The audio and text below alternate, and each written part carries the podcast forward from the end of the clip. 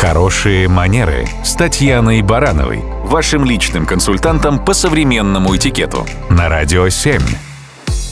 Здравствуйте. Бывало ли с вами такое, что сидишь в парке на лавочке, наслаждаешься умиротворением, и вдруг мимо проносится велосипедист с музыкальными колонками, из которых оглушающе громко звучат песни. И хорошо еще, если с цензурными словами. Не каждому придется по нраву такое нарушение спокойствия и общественного порядка. Или еще есть интересный тренд – электросамокаты, которые, как правило, люди используют на очень высокой скорости. Порой откровенно страшно идти по тротуару, опасаешься, чтобы не сбили. И понятно, что если рядом есть велодорожка, то ситуация сильно упрощается. Но ведь она есть далеко не всегда.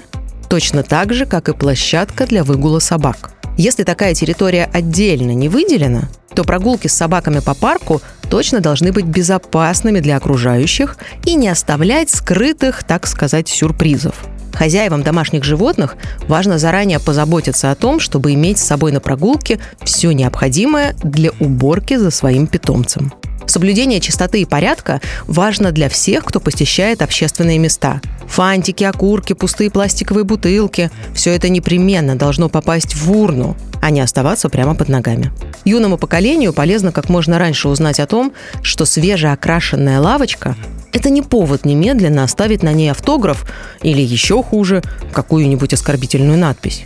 Ведь на этой лавочке будут сидеть и люди старшего возраста, и родители с маленькими детьми. Чем они виноваты? Почему должны испытывать неудобства от результатов чьего-то дурного поведения или отсутствия воспитания?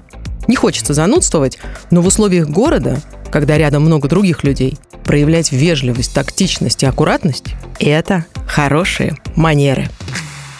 Радио 7.